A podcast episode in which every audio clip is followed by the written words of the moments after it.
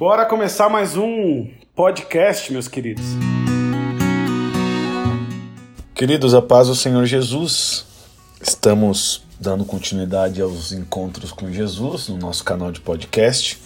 E esse é um encontro extremamente inusitado e desafiador para nós. Jesus, quando ele gera encontro com pessoas, as suas vidas não ficam do mesmo jeito e o nível de responsabilidades também não. No Evangelho de Marcos, no capítulo 10 e no versículo 46, Jesus está passando e foram para Jericó e na entrada da cidade de Jericó havia um cego chamado Bartimeu. Esse cego uh, mendigava na porta da cidade, que era um local de bastante fluxo, visto que a limitação dele era muito considerável. Das deficiências todas que uma pessoa tem, ser deficiente visual, é, segundo especialista, 80% de percepção do mundo vem pelos olhos. E é tão pesado que o corpo tende a desenvolver de forma mais intensa os outros sentidos, como audição, paladar, tato. E ele, cego, não podia uh, fazer absolutamente nada, porque estava limitado a essa deficiência e ficava num local onde havia um fluxo para poder pedir ajuda financeira ou comida, restos de comida, o que sobrasse para ele. Porém, Jesus estava passando no local e Jesus não para para encontrá-lo. Jesus está passando pelo local. Isso é uma demonstração clara de que Jesus ele está à disposição para ser acessado. Jesus já veio por você para fazer o maior sacrifício que foi o sacrifício na cruz. Agora é necessário a sua postura em direção a ele. A deficiência está em você, se o problema está em você, se a dificuldade está em você, você precisa se levantar de forma ousada e em direção a Jesus. Não em direção à religiosidade, mas em direção a Jesus. Ele percebe que Jesus está passando, ele ouve e ele grita. Ele grita de forma a mexer com Jesus, porque quando ele grita, ele chama de Jesus de filho de Davi. Ele literalmente apela a toda a descendência de Jesus, dizendo: Eu sei de onde você veio, logo eu sei quem você é. Aprendi com meu saudoso pai, pastor Benedito, que se você quer conhecer, se você quer aprender a respeitar uma pessoa, conheça a história dela.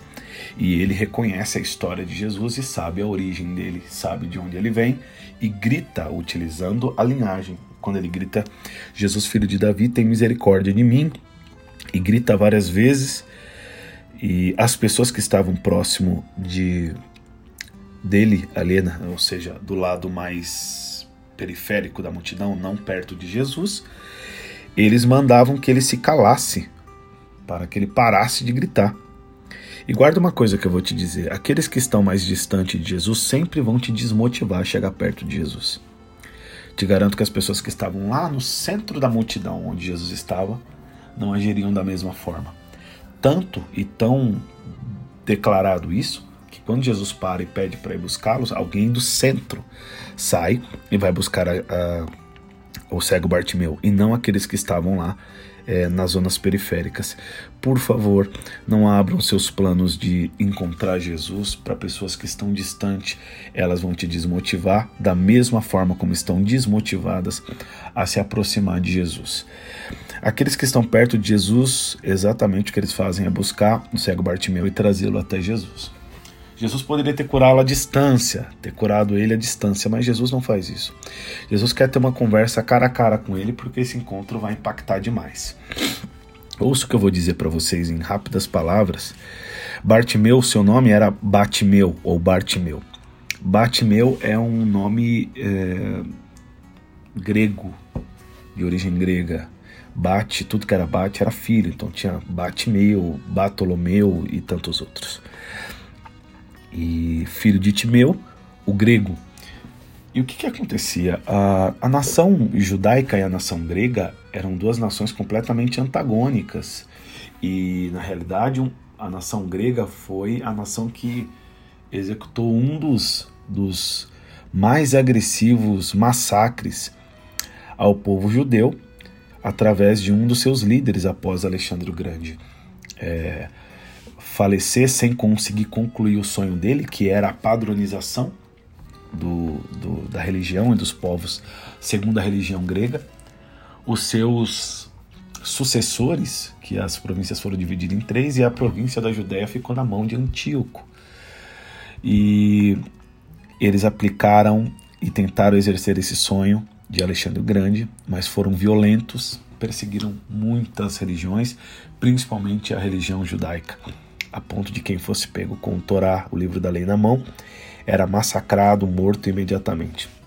Então, o povo judeu ficou é, em guerra, vamos dizer, religiosa por muito tempo, até que eles retrocederam e o povo pôde retornar à sua adoração. Nesse meio tempo foram muitas agressões, foram muita violência, foram muitas profanações ao templo. E veja que tem registros de mulheres grávidas que foram mortas porque estavam com o livro da lei na mão. Então, o povo judeu pegou uma repulsa ao povo grego de forma muito intensa. Então, qualquer pessoa grega não poderia estar no meio de um povo judeu. Esse moço era de origem é, grega, mas ele estava no meio de um povo judeu, porque ninguém lembrava que ele seria grego ou não. Só lembravam que ele era um, um Zé Ninguém, um pobre coitado, um deficiente, um cego. Tanto que era falado, está no, no próprio título, o cego Bartimeu. E é interessante como as pessoas toleram umas às outras quando somos coitados, como somos inferiores, quando somos debilitados. Quando Deus prospera, quando Deus promove, quando Deus traz uma nova realidade, as pessoas não te tolerarão mais. Então, quando Jesus chega, ele faz uma pergunta, e eu não acredito em pergunta retórica vinda de Jesus, eu, eu acredito sempre numa pergunta muito realista. Jesus chama Bartimeu e fala: Bartimeu, o que quer que eu te faça? Ou seja, Jesus ele abre o leque e deixa ele à vontade para pedir o que ele quisesse pedir. Ele não pediu, não falou como ele falou, por exemplo, com o coxo do tanque de Betesda, quando ele fala: "Quer ser curado do teu mal?" Jesus abre de forma muito abrangente, né? ele abre de forma muito, muito clara a, a opção para que ele pedisse.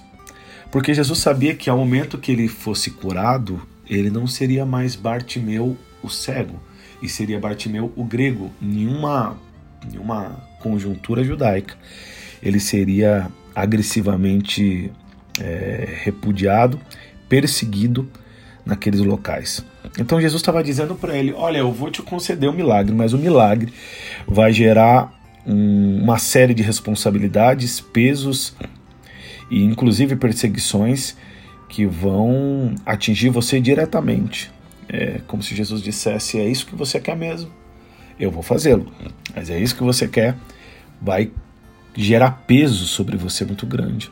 As pessoas hoje querem intervenção de Deus, querem Deus agindo na sua vida, mas não entendem que o milagre de Deus gera responsabilidades e gera um peso muito grande sobre a vida da pessoa.